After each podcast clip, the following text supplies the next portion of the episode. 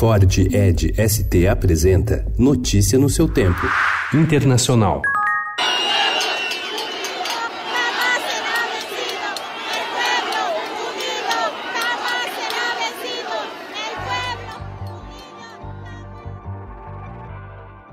Manifestantes ligados à Conferência Nacional Indígena do Equador invadiram ontem o prédio da Assembleia Nacional em Quito, horas depois de o presidente Lenin Moreno transferir a sede do governo para Guayaquil, no litoral, em razão do caos instaurado na capital. Os indígenas, uma das principais forças políticas do país, tomaram o edifício aos gritos de Fora Moreno, mas foram retirados pela polícia minutos depois. Os líderes da CONAIE pediram aos manifestantes, muitos deles jovens, que não entrassem em confronto. Segundo testemunhas, a polícia cercou o quarteirão e disparou bombas de gás lacrimogênio.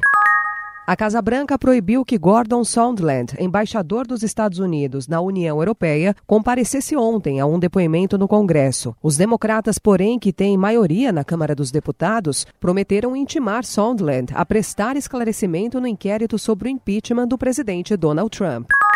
O iminente colapso da negociação entre Reino Unido e União Europeia provocou ontem um bate-boca entre líderes europeus e políticos britânicos defensores do Brexit. Os dois lados intensificaram a guerra de relações públicas para se esquivar da responsabilidade do fracasso, tentando jogar a culpa no outro por um divórcio sem acordo. Após saber que Londres se prepara para abandonar a negociação, Donald Tusk, presidente do Conselho Europeu, disparou contra o premier Boris Johnson.